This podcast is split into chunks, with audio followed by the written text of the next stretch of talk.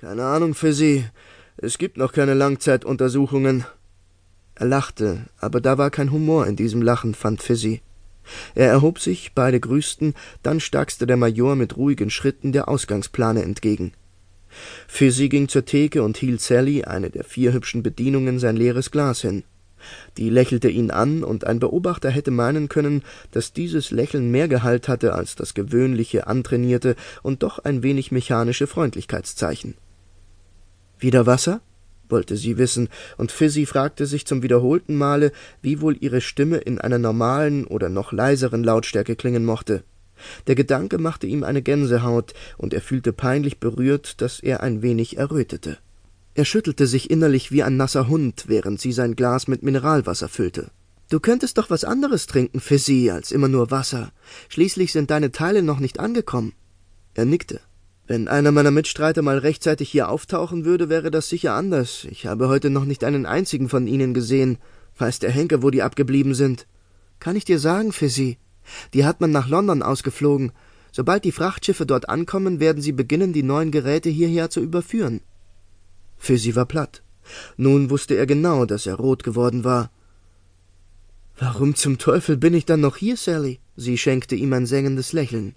Vielleicht, mein lieber Fizzy, bist du was ganz Besonderes und da die Hunnen seit Tagen zunehmend Angriffe fliegen, will man deinen hübschen Hintern nicht der Gefahr aussetzen, zusätzliche Löcher zu bekommen. Für sie wurde eine Antwort enthoben, denn eine ganze Gruppe von Piloten kam heran, die Lederkappen in der Hand, die Kombi aufgeknöpft, teils Schweiß auf der Stirn. Zurück vom Einsatz, so viel war klar. Fizzy ging zurück an seinen Tisch. Woher wusste die Sally das alles? Machte sie mit einem der höheren Offiziere rum und die Info war der Teil eines Bettgespräches gewesen? So ging es ihm durch den Kopf und er empfand einen kurzen Stich der Eifersucht. Andererseits dachte er weiter, wäre das ja nicht erstaunlich. Die Piloten trugen jeden Tag ihre Haut zu Markte, und auch die Mädels hier hatten noch insofern Glück, dass die Hunnen diesen geheimen Flugplatz noch nicht ausgemacht hatten, sonst hätte es hier auch schon Stahl und Feuer geregnet. Da war doch wohl auch ein wenig intime Abwechslung erlaubt, oder?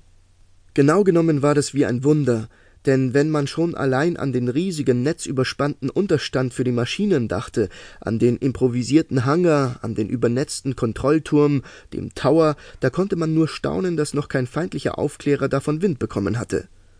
Konnte natürlich noch kommen. Es standen zwar Abfangjäger bereit, eine Wing, das waren vier Spitfires, in denen die Piloten Tag und Nacht, natürlich mit Schichtwechsel, herumschmorten und sich sonst wohin wünschten, aber es kam ja immer darauf an, in welcher Stärke der Hunne herangeflogen kam und mit welchen Maschinen. Jedoch da stand nun die Wing-Abfangjäger unter den Netzen und die Jungs wünschten sich wahrscheinlich weit weg. Das oder sie sehnten sich nach Action. So wie er. Es war dunkel geworden. Von der See her wehte ein frischer, würziger Wind, die Möwen schwiegen, und nur ab und zu hörte man das brausende Anwuchten eines Brechers. Die zeitlichen Abstände der startenden und landenden Maschinen waren länger geworden, die Mechaniker schufteten unter den Tarnnetzen bei gedämpftem Licht an den Jägern herum, betankten, munitionierten oder begutachteten Einschläge. Ein paar der Maschinen waren nicht zurückgekommen. Nun stellte sich jeder die bange Frage, wie die Nacht verlaufen würde. Angriffe auch bei Nacht hatten in letzter Zeit erheblich zugenommen. Allerdings wurden nachts zumeist Ziele im tieferen Inland angegriffen und nicht wie tagsüber Konvois im Ärmelkanal, der Themsemündung oder wichtige Ziele am Inselrand. Worauf würde das hinauslaufen? Bereiteten die Deutschen einen Großangriff vor? Mit allem, was sie in der Luft hatten? Als Fizzy in sein Schlafzelt treten wollte, er teilte es sich mit fünf weiteren Piloten, wurde er von hinten angerufen. Fähnrich Fitzgerald bitte zum Kommandeur. Er drehte sich, sah, dass der Wachmann schon wieder davonschritt.